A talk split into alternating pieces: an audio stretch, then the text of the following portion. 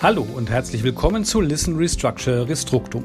In diesem Podcast beschäftigen wir uns mit Change Management und dem neuen Unternehmensstabilisierungs- und Restrukturierungsgesetz, kurz STAROC. Es geht um die Anwendung, Erfahrungen und Lehren, die man daraus ziehen kann, und um Führung in der Krise. Denn in jeder Krise liegt auch eine große Chance, mit neuem Schwung in die Zukunft zu starten. Ihr Gastgeber ist Matthias Braun. Viel Spaß beim Hören. Hallo und herzlich willkommen zu einer neuen Folge des Restruktum Podcasts. Ähm, mein Name ist Matthias Braun und äh, ich begleite Sie als Gastgeber durch diese Podcast-Reihe. Heute haben wir Herrn Detlef Spekovius von Restruktum bei uns und Herrn Dr. Jürgen Erbe von Schulze und Braun. Es freut mich, dass Sie beide hier sind. Wir wollen ähm, heute über das Thema Krisenmanagement ähm, sprechen. Und äh, es ist so, dass Sie beide schon äh, lange Jahre als Restrukturierungsfachleute, ähm, Experten ähm, tätig sind. Sie, Herr Spekovius, seit jetzt inzwischen mehr als oder nahezu 30 Jahren. Sie, Herr Dr. Erbe, ähm, seit zehn Jahren circa. Das heißt, man könnte sogar sagen, dass ähm, zwischen Ihnen eine Generation liegt. Und äh, die Frage, die uns heute auch noch mit interessiert, ist, ähm, inwieweit es ähm, ja mit dem sozusagen mit der Entwicklung, mit den Generationen auch Unterschiede im Krisenmanagement gibt, ob es die überhaupt gibt und äh, wie grundsätzlich ähm, gutes Krisenmanagement aussieht. Ähm, Herr Dr. Erbe, vielleicht kurz zu Beginn. Ähm, wie kann man denn diese Generationen, die es in der Literatur gibt, ähm, grundsätzlich einteilen? Ja, es gibt ja, ähm, wenn man so will, fünf verschiedene Generationen. Das sind einmal die äh, Generation XYZ ähm, äh, und dann die, die Babyboomers, die den wirtschaftlichen Aufschwung in Deutschland miterlebt haben und wenn man noch weiter zurückgeht, die Veteranen, ähm, die jetzt mittlerweile aus dem Berufsleben vermutlich äh, schon am Ausscheiden sind oder bereits schon ausgeschieden sind.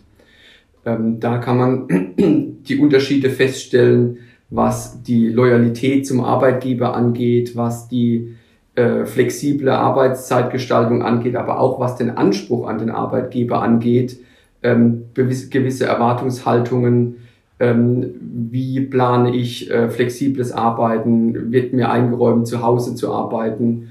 Ähm, das sind alles Themen, die die jüngeren Generationen eher nach vorne bringen äh, und fordern. Ähm, und damit einhergehend dann auch die Loyalität zum Arbeitgeber. Äh, die jungen Generationen wechseln häufiger den Arbeitgeber, wobei es bei den Babyboomer-Generationen eher so war, dass man ja bei einem Arbeitgeber angefangen hat und bei diesem auch äh, in Rente gegangen ist. Also ich, ich, denke, dass es für lebende Unternehmen in der Tat durchaus Differenzen gibt, dass die Generationen unterschiedlich sind, dass sie unterschiedliche Einstellungen haben. Ähm, für den Bereich, in dem wir tätig sind, spielt das meiner, meiner, meiner Meinung nach keine große Rolle. Warum? Natürlich lebt ein junger Mensch ganz anders als ein älterer, hat andere Vorstellungen, mhm. etc. Aber sobald er auf der Intensivstation liegt, spielt es keine Rolle mehr, ob sie 80 oder 88 Jahre sind. Mhm. Dann geht es darum, lebenserhaltende Maßnahmen zu treffen, zu prüfen, wo und wie muss operiert werden, um ihn überhaupt mal wieder zurück ins Leben zu holen. Oder aber gibt es keine Chancen. Und das ist eigentlich altersunabhängig.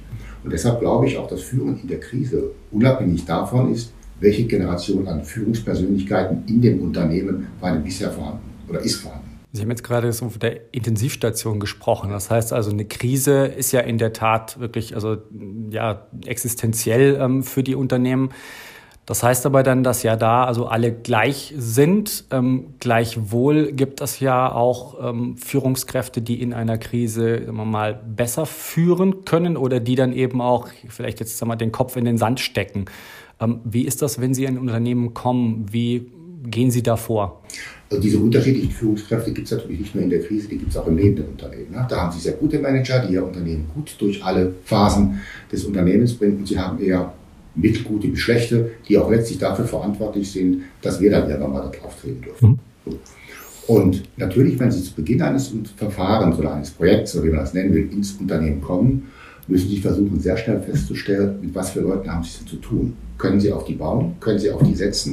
Mhm. Oder ist es besser, nach kurzer Zeit zu entscheiden, an der einen oder anderen Stelle muss nachjustiert werden?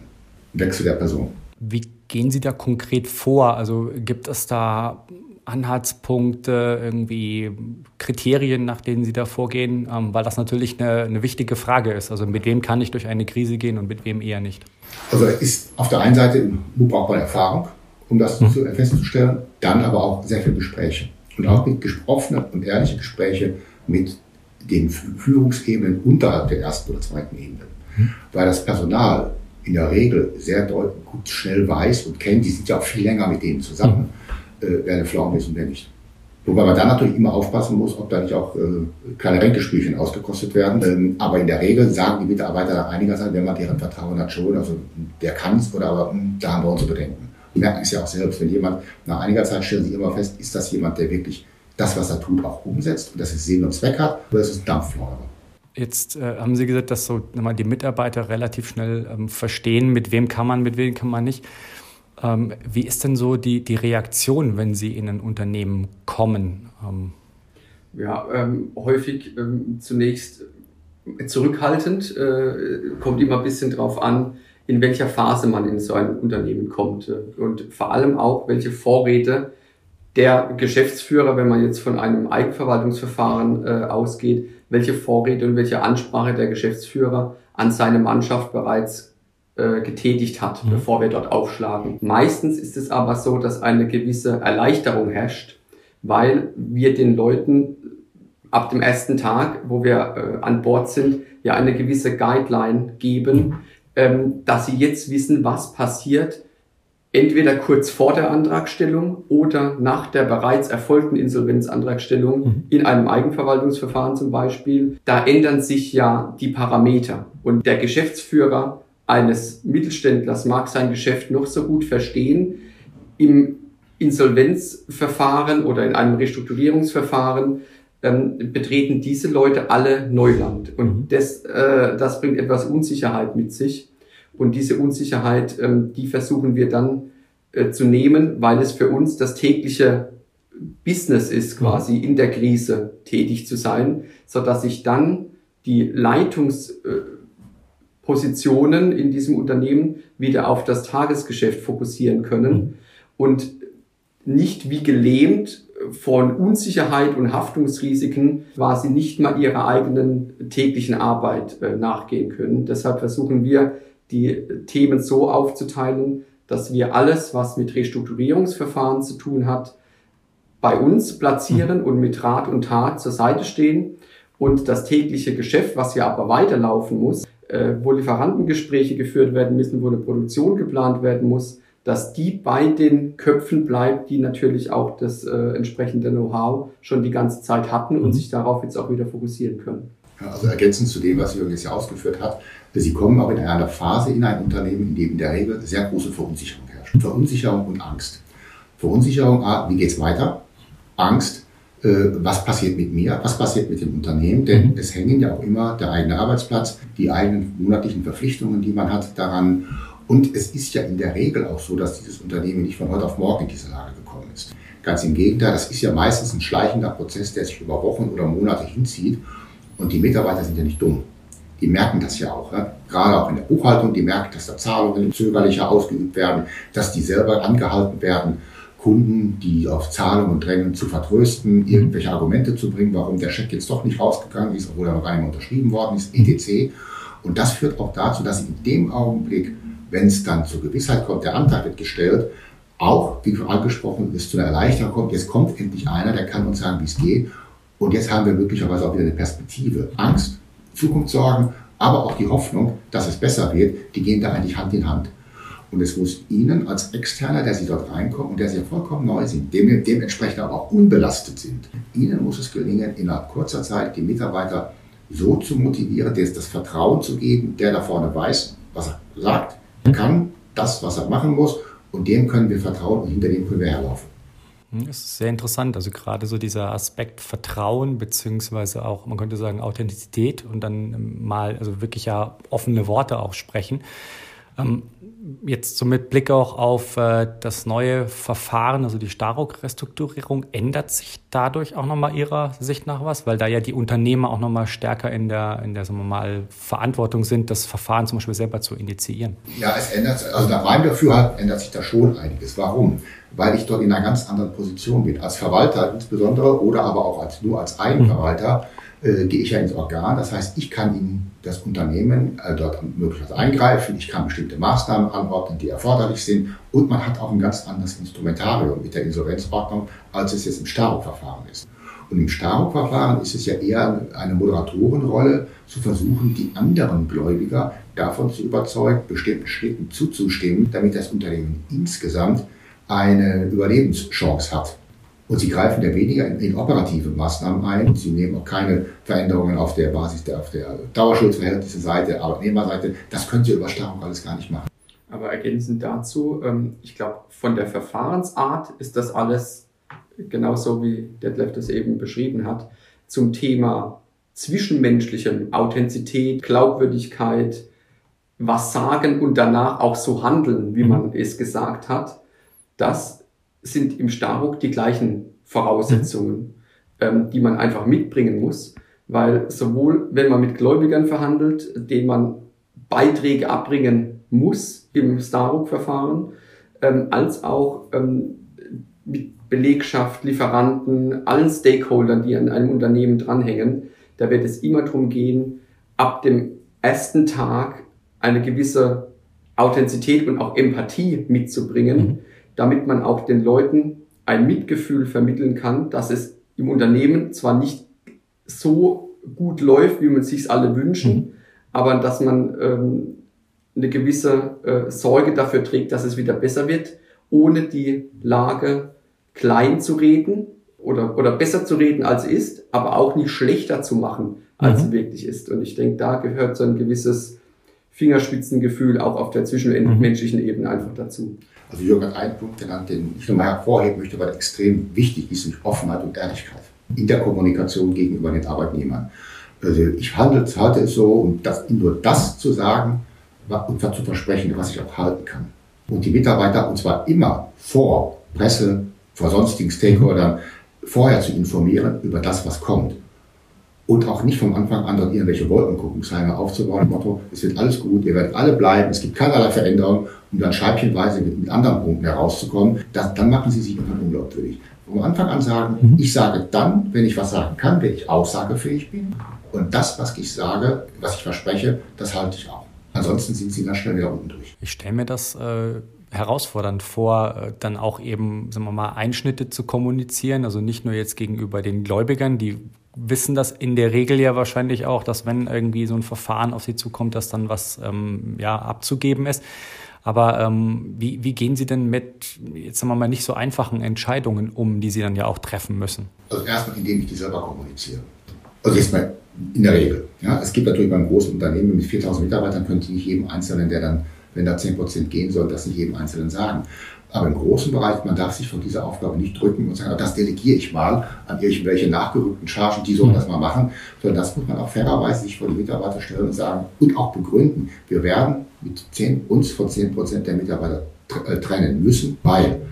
Und äh, ich habe vor einiger Zeit ein Mandat gehabt, da mussten wir uns von einem Drittel des Personals trennen weil die Umsätze mhm. aber auch um ein Drittel eingebrochen worden sind. Das haben die ja auch verstanden, dass wenn ich nur noch 66 Prozent des Umsatzes mache, die 100 Prozent der Belegschaft halten kann in einem Dienstleistungsunternehmen, das überwiegend personalintensiv ist.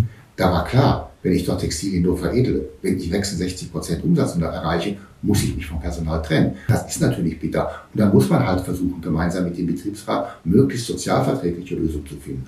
Oder zu schauen, welche Varianten gibt es, dass ich Mitarbeiter nehme, die vielleicht überzeugen kann, die schon 60 plus sind, dann, dann geht, obwohl du eigentlich sozial schutzwürdiger bist als der 30-jährige äh, Alleinverdiener und Alleinstehende, dann geh du doch lieber, du kannst noch zwei Jahre in die Arbeitslosigkeit gehen, dann schließt du, kannst du in den vorgezogenen Ruhestand, wir zahlen dir noch etwas drauf und dann ist es für dich weitaus besser, das abzufedern, als für den 30-Jährigen, der in dem Bereich groß geworden ist und der Schwierigkeiten haben wird, am Arbeitsmarkt wieder was zu finden. Für die Arbeitnehmer, denke ich aber, ist es die schwierigste Kommunikation, wenn man jetzt zwischen den Stakeholdern vergleicht, weil die zum einen am allerhärtesten betroffen sind, weil wenn der Arbeitsplatz wegfällt, dann bricht ja quasi ein Kartenhaus äh, eines Lebens äh, zusammen. Ähm, und es fällt auch dem Individuum schwer, diese Gedanken, die natürlich richtig mhm. sind, äh, den 30-Jährigen im Unternehmen zu belassen und den 60-Jährigen noch zwei Jahre in die Arbeitslosigkeit und dann in die Rente. Ich habe aber auch vollstes Verständnis, dass der 60-Jährige, der diese Nachricht bekommt, mhm. nur bedingt Mitgefühl mit dem 30-Jährigen hat, wenn er seinen Arbeitsplatz verliert. Deshalb sage ich, ist es die schwierigste Kommunikation, mhm. mit Arbeitnehmern zu sprechen, weil bei denen ja das Alles- oder Nichts-Prinzip gilt. Der Arbeitnehmer verliert entweder seinen Arbeitsplatz oder er bleibt da. Da gibt's keine gute Nachricht neben der schlechten. Mhm. Wohingegen bei, und deshalb sage ich das, wohingegen bei Lieferanten zum mhm. Beispiel oder bei Banken, da kann man ja immer argumentieren, ihr nehmt jetzt einen Schnitt äh, hin auf eure mhm. Verbindlichkeiten. Ihr behaltet aber einen Kunden aus eurer Sicht, den ihr, wenn das Restrukturierungsverfahren abgeschlossen ist, weiter beliefern könnt. Da mhm. habt ihr weiter äh, eure Absätze, mit diesem Kunden könnt ihr weiter Umsätze machen, wohingegen der Worst Case Schließung des Unternehmens dazu führen würde, dass der, dass der Kunde ersatzlos wegfallen würde. Mhm. Genauso ist es auch bei Banken. Ähm, die werden natürlich, wenn sie Kredite gegeben haben, die nicht bedient werden können, ebenfalls hin, äh, Einschnitte hinnehmen müssen. Aber da kann ja auch ein Kunde bestehen bleiben, wenn mhm. das Restrukturierungsverfahren ähm, erfolgreich abgeschlossen ist. Diese Argumente fallen natürlich bei einem Arbeitnehmer weg, weil der mhm. wird ja nicht, wenn das Restrukturierungsverfahren erfolgreich abgeschlossen ist, wieder eingestellt. Bei den Arbeitnehmern darf man auch eins nicht vergessen, es geht ja nicht nur ums Geld. Natürlich werden die arbeitslos, bekommen weniger, müssen sich suchen. Häufig ist es ja auch so, dass Arbeitnehmer 20, 30 Jahre in dem Unternehmen gearbeitet, möglicherweise auch am selben Arbeitsplatz, mit denselben Kollegen, mit denen man von Montags bis Freitag mehr Stunden verbracht hat, mehr Zeit verbracht hat als mit der eigenen Ehefrau. Und aus dem, aus diesem Verhältnis wird man rausgerissen. Und das bedeutet für viele, sie müssen sich vollkommen neu orientieren. Wer sind denn in Zukunft meine sozialen Kontakte? Mit wem habe ich denn noch Kontakt? Natürlich sagt man sich, wenn wir hier rausgehen, wir halten den Kontakt, aber jeder weiß, es ist schwierig, manchmal gelingt es, manchmal auch nicht. Und dann fehlt ihnen auch was. Dann fehlt ihnen der Kollege, mit dem sie am Montagmorgen über das Fußballspiel am Wochenende reden können, mhm. weil sie zu Hause sitzen und die Frau keine Ahnung und kein Interesse am Fußball hat. Ja. Oder das sind Punkte, die man auch noch berücksichtigen muss. Und in der Tat, die professionellen Gläubiger, die haben auch häufig auch den Vorteil, dass das das erste Verfahren ist, das sie mitmachen. Die kennen sowas schon noch und wissen auch genau, wenn der Antrag gestellt wird, dann ist bei denen schon klar, wir werden 60, 70, 80 oder noch mehr Prozent Forderungen aufrufen müssen. Das ist für die auch nicht überraschend, weil der Arbeitnehmer natürlich bis zuletzt immer hofft und wünscht.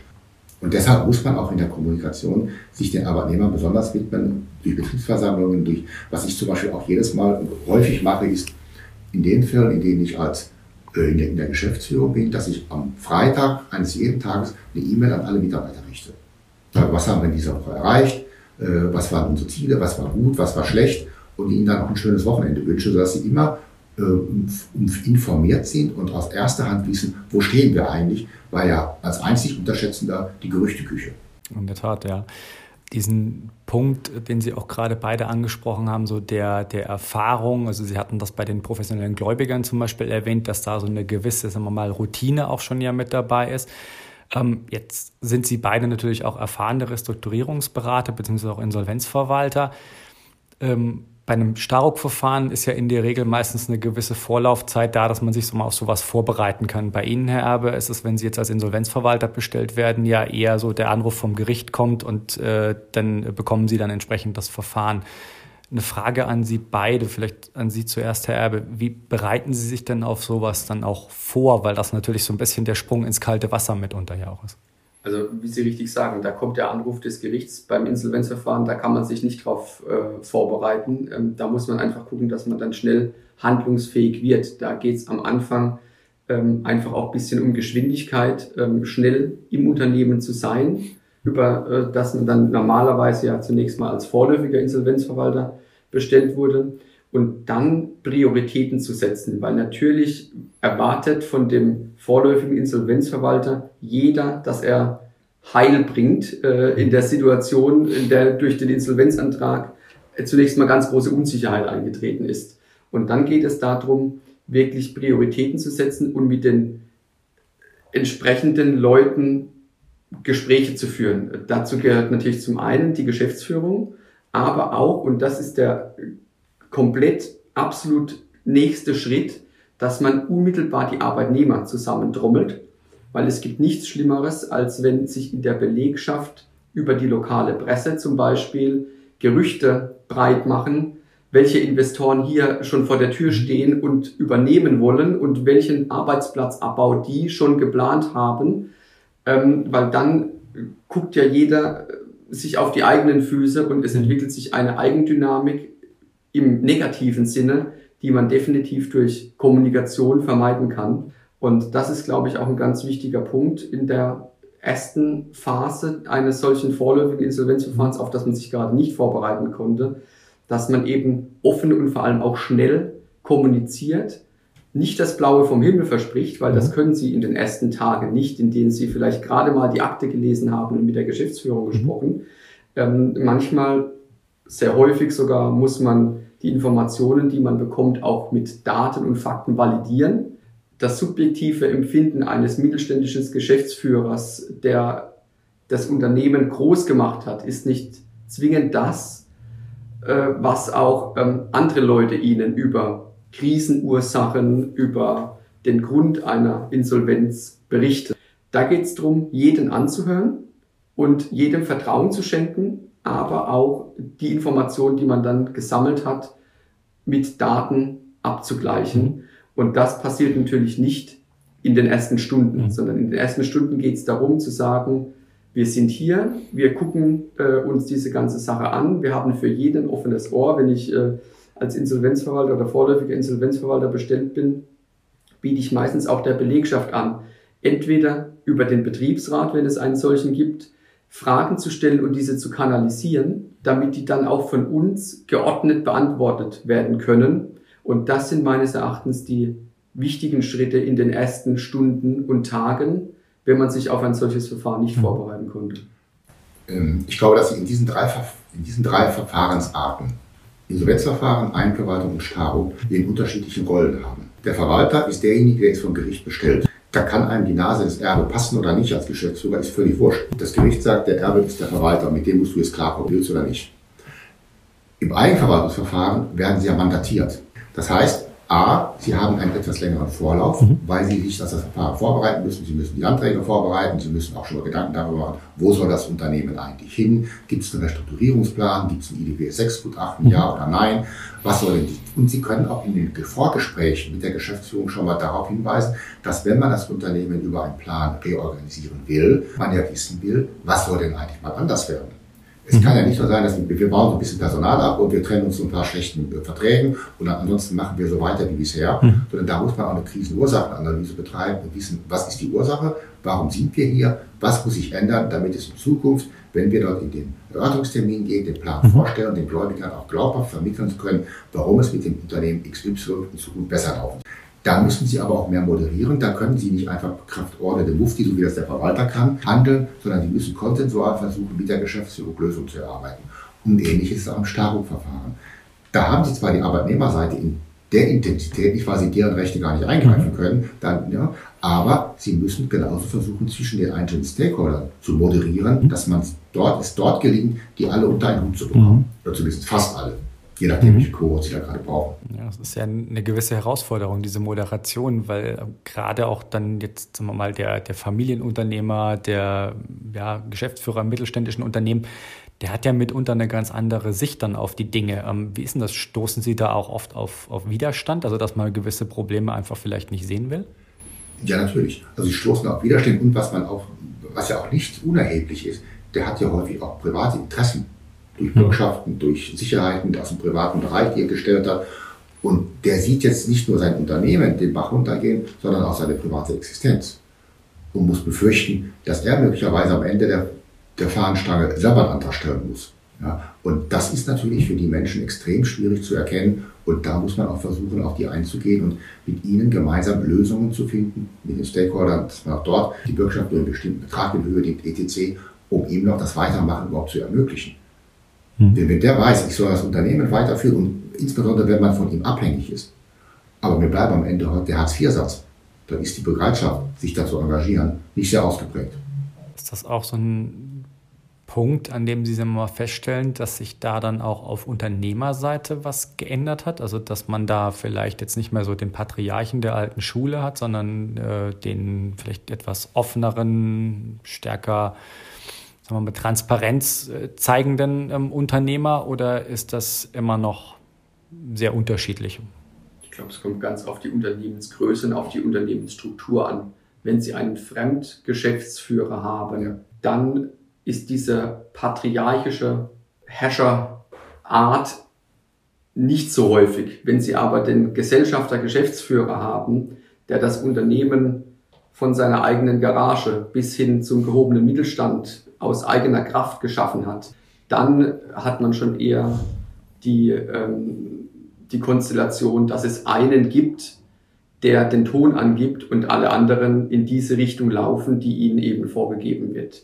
Da könnte man vielleicht sogar wieder den Bogen spannen zu der Anfangs, äh, anfangs ähm, gestellten Generationenfrage. Mhm. Ich glaube, dass sich das auch ändert, auch wenn die zweite oder die dritte Generation im Unternehmen ist.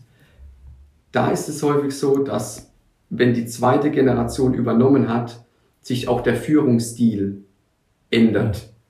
Entweder weil die zweite Generation eine andere Art von Ausbildung genossen hat. Ja. Ähm, äh, dies ist ja häufig so, gerade jetzt hier bei uns im, im Süden Deutschlands, in Baden-Württemberg und Bayern, wenn man von den Maschinenbauern ausgeht, der Gründer hat das Unternehmen groß gemacht und kommt meist, das ist jetzt äh, alles bisschen sehr ähm, oberflächlich betrachtet, aber kommt meist aus der aus dem technischen Bereich. Mhm. Ähm, und nicht selten hat die zweite Generation aber dann ein Betriebswirtschaftsstudium hinter sich gebracht, weil ähm, sie angehalten wurden äh, vom Firmengründer Betriebswirtschaft zu studieren zum Beispiel. Schon allein aus diesen ähm, Ausbildungsgründen oder Ausbildungsszenarien äh, ändert sich dann der Führungsstil und die, die mhm. Führung eines Unternehmens, was ja auch an Größe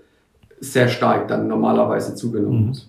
Jetzt erinnere ich mich daran, dass Sie, Herr Spikovis, ja vorhin auch gesagt haben, so ich schreibe dann immer am Freitag eine Mail an alle, was haben wir erreicht, was wollen wir weiter ähm, äh, sozusagen für Ziele äh, angehen. Herr Erbe, Sie haben auch gerade gesagt, so der Maschinenbauer, welchen Unterschied macht das denn, sagen wir mal jetzt so auf Basis der Digitalisierung? Weil man kann ja in jetzt sagen wir mal einem Unternehmen, das doch stark in der Produktion ist, nicht einfach jedem Mitarbeiter eine E-Mail schreiben. Also wie geht man denn da zum Beispiel vor? Also das mit der E-Mail war nur ein Beispiel. Nein, klar. Es gibt natürlich auch andere technische. Möglichkeiten, die es mittlerweile gibt. Äh, also bei Condor, da gab es jeden Monat, jedes Wochenende die entsprechende Veröffentlichung, auch gerade auch weil ja die meisten Mitarbeiter der Condor ja nicht vor Ort sind. Ja, Condor hat 4000 Mitarbeiter, davon 3.500 äh, fliegendes Personal. Und die sind in der Regel nicht in der Zentrale. Äh, da gab es über Apps, dass die Berichte dann über Apps mhm. eingestellt worden sind. Dann konnten die halt irgendwo auf der Welt, wenn sie mal wieder fünf Tage Layover in, äh, in Dominikanischen Republik hatten, nachlesen, was in Deutschland alles passiert ist.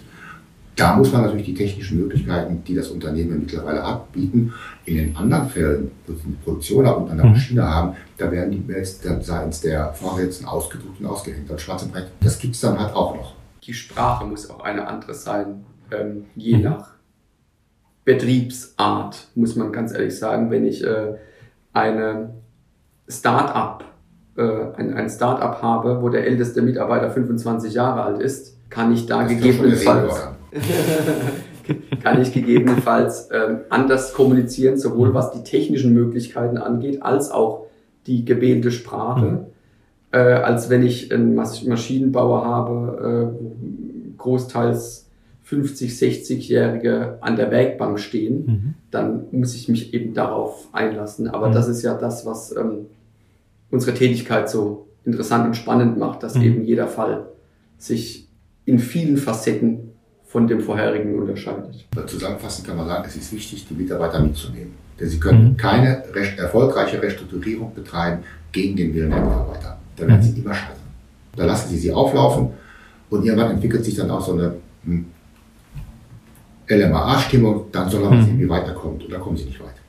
Gibt es denn da vielleicht aus Ihrer mal langjährigen Erfahrung Beispiele, wo Sie sagen, okay, da ist das wirklich gut gelungen oder da ist es vielleicht eben auch einfach dann nicht gelungen, also nicht mit nur Blick auf die Mitarbeiter, sondern generell. Na, gelungen.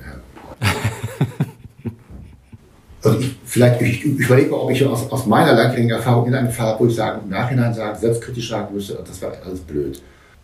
Auf Anhieb fällt mir da kein, kein Fall ein. Ähm, vielleicht auch mhm. deshalb, weil dieses Grundverständnis von vornherein offen und ehrlich zu kommunizieren von Anfang an praktiziert worden ist. Und das ist, mhm. dass man natürlich gelegentlich mal die Ziele nicht erreichen kann. Also jetzt vor kurzem bei der Pressemitteilung ein Unternehmen den Geschäftsbetrieb komplett einstellen müssen, was wir am Anfang des Verfahrens so nicht geglaubt haben.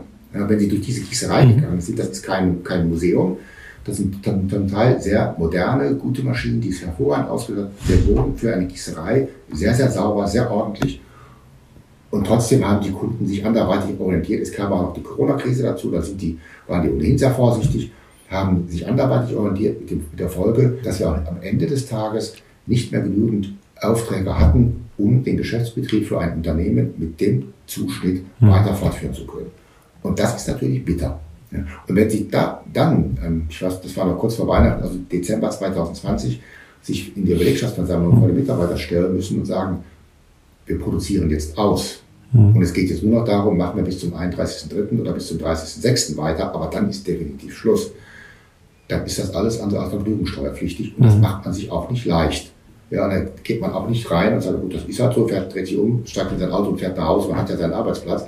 Sondern dann, das sind so Sachen, oder auch wenn ich in größerem Maße Stellen abbauen muss, wo man selber mal eins mal echt schlecht schläft. Kann ich absolut nachvollziehen. Also das ist ähm, nie eine schöne Sache. Und dann, ja, ja, absolut, also absolut. Und vielleicht nochmal kurz auf das Thema ähm, der unterschiedlichen Unternehmen, beziehungsweise auch sagen wir mal, so ein bisschen so, wie sich die Digitalisierung auch in ihrer Arbeit ja niederschlägt. Kann man denn auch sagen, dass sie sich durch die Digitalisierung verändert? Also vielleicht, wenn man mal mehr datenbasiertes Arbeiten, vielleicht auch mehr Auswertung in irgendeiner Form oder ist das auch sehr viel mal Erfahrung, Fingerspitzengefühl? Also vielleicht mal erst aus meiner Seite Sicht, man kann vielleicht Jürgen aus Sicht des 20, 30 Jahre jüngeren oder wie viel, ähm, da mal was zu sagen. Ähm, ja, natürlich hat sich vieles geändert. Also wenn ich allein mal, das ist nicht keine Digitalisierung, aber wenn ich alleine mal anschaue, dass ich zu Beginn meiner Laufbahn jeden Tag so einen Posteingangskorb hatte dass alles händisch mhm. bearbeitet werden musste, diktiert werden musste und so weiter. Heute, und wenn ich dann irgendwann auf Reisen war, habe ich dann meistens extra große Koffer gebraucht, damit ich alles an die Akten mitnehmen kann. Heute reicht der Laptop, weil in der Regel alles drauf ist. Heute kriege ich kaum noch physische Post, nur noch von Behörden, und der Rest kommt per Mail. So, das heißt, auf der einen Seite, ich bin viel flexibler, ich kann auch woanders arbeiten und ich muss mhm. nicht immer hier nach Aachen kommen und ins Büro, um dort meine Post einsehen zu können oder sie mir nachschicken lassen. Mhm. Und da hat sich was geändert, sehr viel geändert. Und es ist natürlich so, dass ich auch heute über Clouds, etc. sehr viel mehr Daten, also ich kenne noch physische Datenräume im Rahmen eines M&A-Prozesses, ja, wo man sich irgendwo eingemietet hat, wo man dann acht Wochen im Datenraum saß, so nach der Legehändeverordnung wäre das in dem Maße gar nicht zuständig um die Daten auszuwerten. Wenn man das heute ihm erzählt, sagt, guckt er mich an und denkt, ich will natürlich vom Krieg erzählen völlig undenkbar. Da gibt es ja Datenräume, da gehe ich rein und dadurch kann ich natürlich auch viel schneller, viel mehr an Informationen bekommen mhm. und mich viel schneller auch ins Unternehmen einlesen. Ja, ich denke, ähm, da muss man äh, unterscheiden zwischen Digitalisierung in unserer eigenen Unternehmung, hat ja auch eine Art Digitalisierung stattgefunden, wie wir arbeiten, um unser tägliches Geschäft abzuwickeln, äh, was Flexibilität des Arbeitsortes angeht, verschiedene Softwarenutzung und so weiter und so fort. Aber dann auch, und das ist, glaube ich, ähm, was man in den Verfahren merkt, einen Datenraum aufzustellen, zum Beispiel für einen M&A-Berater, das geht heutzutage innerhalb, wenn es gut läuft, eines Tages, mhm. weil die Dokumente, die liegen alle schon nicht mehr in Papier vor, sondern die sind schon irgendwo im Unternehmen, wenn es ordentlich geführt ist, gescannt. Wir brauchen nur jemanden, der die relevanten Dokumente in den dafür vorgesehenen Datenraum einfach hochlädt, per mhm. Mausklick. Früher hat man, und das gedenkt sogar noch mir, auch wenn mir diese Datenräume, die mit Ordnern bestehen, ich habe mhm. tatsächlich in meiner äh, Tätigkeit mal einen gesehen, so einen Datenraum, mhm. der mit Papier bestückt war. Ähm, die größten, äh, der Großteil der Datenräume, die ich kenne, sind vor dem Bildschirm, in dem mhm. man sich quasi virtuell bewegt.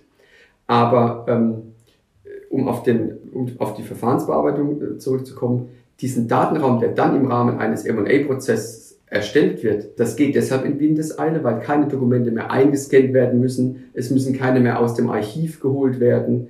Deshalb glaube ich, findet die Digitalisierung auch in der Restrukturierungsarbeit dahingehend äh, statt, dass man wesentlich an Geschwindigkeit gewonnen hat, die man dann auch echt gut nutzen kann, weil äh, während einer ähm, Restrukturierung, egal jetzt welcher Art, ob Starbuck, äh, Insolvenzverfahren oder Eigenverwaltungsverfahren, zählt Zeit als ganz großer Faktor. Mhm.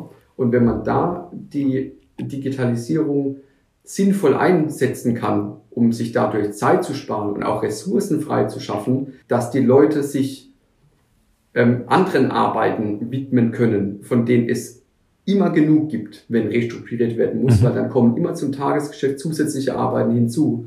Wenn man sich da technische Mittel zunutze machen kann, dann ist das, glaube ich, ähm, ein Mehrwert äh, auf allen Seiten. Wenn wir jetzt mal so ein bisschen so Blick in die Zukunft werfen, ähm, wie wird sich denn Ihrer Meinung nach die Führung, beziehungsweise auch die Führung in der Krise oder auch vielleicht Restrukturierung generell, wie wird sich das dann aus Ihrer Sicht weiterentwickeln? Also ich glaube, ich weiß nicht, ob sich so viel ändern wird. Also ich habe meine ersten Führungserfahrungen gemacht 1982 bei der Bundeswehr.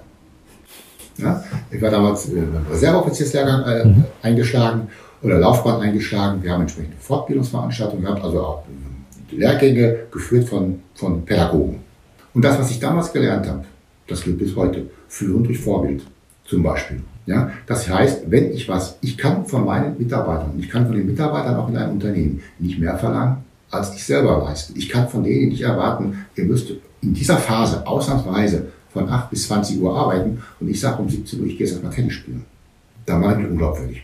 Ähm, und genauso auch dieses Nachhalten dessen, was man angeordnet hat. Das habe ich bei der Bundeswehr nach Befehl und Gehorsam. Ich habe einen Befehl erteilt, da musste derjenige den ausführen, kommt mhm. zurückmeldet, vollzogen. Heute mache ich im Grunde nichts anderes. Ich sage, ich mache was, mache mir einen Vermerk, lass mir den vorlegen und gucke, hat das auch gemacht.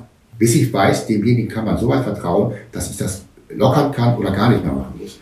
Und deshalb, die Prinzipien bleiben im Grunde eigentlich gleich, weil die Menschen bleiben im Wesentlichen gleich. Ja, und die Menschen wollen, und es gibt noch einen weiteren Satz, der für, für mich ganz entscheidend ist, Reinhard Mohn hat mal gesagt, Menschen arbeiten nicht für Unternehmen, Menschen arbeiten für Menschen.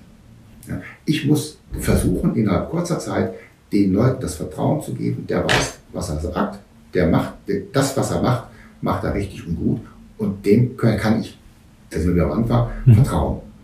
Und dann können sie die auch mitnehmen. Meistens. Dass es immer ein paar Querkörper, Stinkstiefel gibt, das ist normal, aber auch das ist menschlich. Und dass es immer alle gibt, egal was, aber ich sage, geht alles nicht. Ist eh alles blöd, weil meine Nachbarin hat mir erzählt, Insolvenz, dann ist sowieso alles Mist, wird alles abgewickelt, geht alle den Bach runter mhm. und ihr seid eh Part am Ende. Und Menschen neigen häufig auch da so schlechten Nachrichten eher zu glauben als guten. Und dann haben sie so zwei, drei Querköpfe immer dabei, aber das, die muss man halt versuchen, noch einzufangen. Ich glaube auch, dass sich das, das Grundsetting äh, der Führung nicht ändern wird. Auch ja, er ist eine junge Generation, er spricht schon vom Grundsetting. ja, um vielleicht da noch einen Anglizismus äh, zu nehmen, wenn man mit, wenn man mit äh, Personal anspricht, dann äh, hört man ja ganz häufig den Satz, äh, we hire attitude because we can teach skills. Mhm. Und ich glaube, das ist ein ganz wesentlich, wesentlicher Faktor in der äh, Krisenführung und auch im, im Krisenmanagement, dass man eben die Attitude, die muss man schon mitbringen. Also die, und da, da wird auch die Digitalisierung nichts dran ändern. Der mhm. Mensch muss mit den anderen Menschen irgendwie können.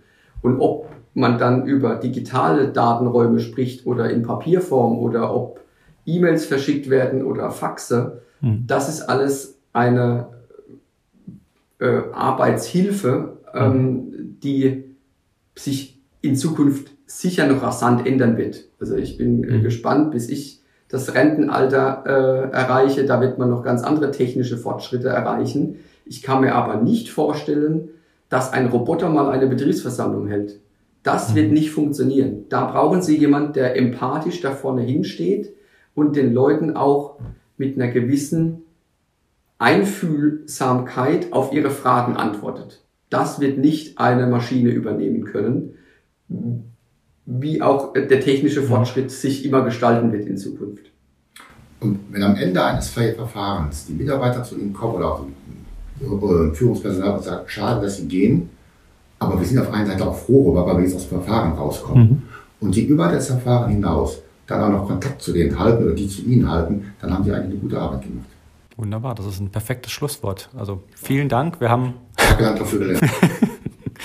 wir haben viele ähm, spannende Einsichten ähm, bekommen und äh, sehr viel Interessantes über das Thema ähm, Führung in der Krise, ähm, Krisenmanagement ähm, gehört von Ihnen beiden. Herr Dr. Erbe, Herr Spikovius, vielen Dank für das interessante Gespräch. Ähm, ich hoffe, dass wir das zu gegebener Zeit dann fortsetzen können. Gerne. Vielen Dank Ihnen. Das war unser Podcast Listen, Restructure, Restruktum. Wenn er Ihnen gefallen hat, abonnieren Sie uns doch beim Podcatcher Ihres Vertrauens. Dann erhalten Sie alle neuen Folgen direkt auf Ihr Handy. Gerne können Sie uns natürlich auch eine positive Bewertung hinterlassen, wenn Sie das möchten. Wenn wir noch etwas verbessern können, wenn Sie an einem bestimmten Thema besonders interessiert sind oder wenn Sie uns Ihre Meinung zu den Inhalten unserer Sendungen mitteilen möchten, dann freuen wir uns über Ihre Mail an podcast.restruktum.de.